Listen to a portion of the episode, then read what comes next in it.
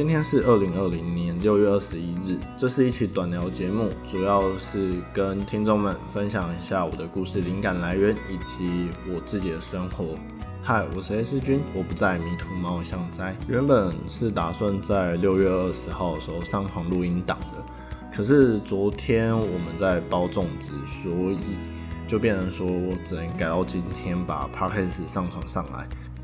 都提到粽子了，那就不得不说，粽子总是分两种，一种是用买的，另外一种是用包的。哼，你以为我会说北部粽、南部粽啊？太小看我了。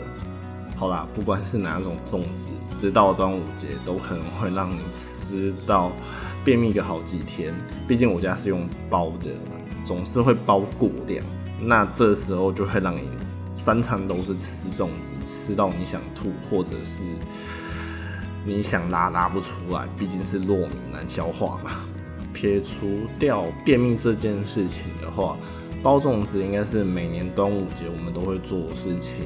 因为我妈她超级喜欢在端午节的时候包粽子，所以每到端午节前一个礼拜，家里就会像战争一样，就是准备很多很多材料，然后去弄粽子这件事，像是。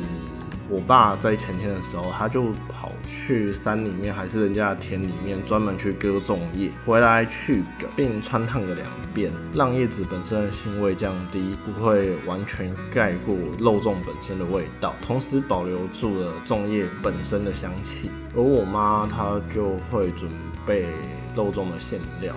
像是咸蛋黄、肉块、花生仁、虾米、香菇、红地豆等等的。至于我们家的肉粽，应该算是北部粽，因为它在包之前会先炒过，然后再拿去蒸。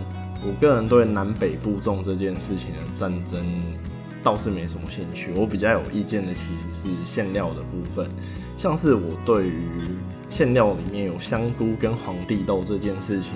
实在无法接受，但绝对不是因为我要从早上七点坐在客厅一直剥煮熟红地豆的皮，剥到十一点才结束这件事情让我产生怨怼，而是我本来就真的不喜欢吃红地豆跟香菇。说完粽子的事情，我们来聊一下就是有关于故事灵感的部分吧。像是在迷途猫像斋的 EP 三里面有一个故事叫三百万。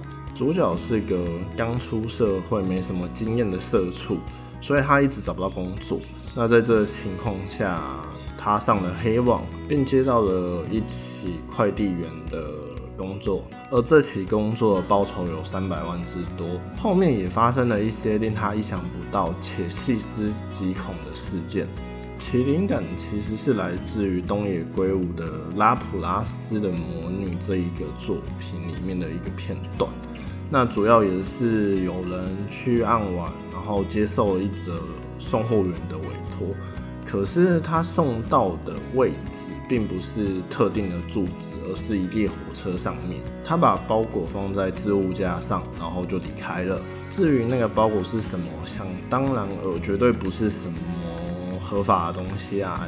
忘记是毒品还是其他不法的东西。总而言之，他在这一个经过之后，好像赚了三十万日元吗？还是十万日元？我已经忘记那个数字了。反正一定是比现金的送货员的报酬来的高，但相对的危险性可能也会跟着提高很多。例如说会被警察抓，还是说可能会被幕后的金主给杀掉。对，关于这一本《拉普拉斯魔女》的。这个片段其实不占太大的重点，它不是很关键的一个场面，所以基本上是不会有剧透的危机，就请你们安心服用吧。再来，我想说的是关于《迷途猫像在 EP Two 的第三个故事名字。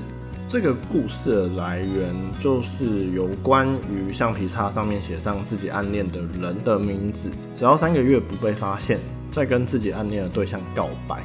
就一定会成真的那一个校园传闻，例如小红豆吗？还是我姐乱糊弄我，导致我真的去这么做了，最后被我堂妹发现，然后还笑得花枝乱颤。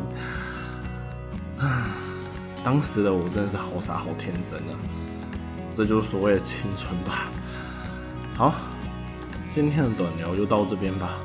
我们下次见，下次应该就是在正片了，拜。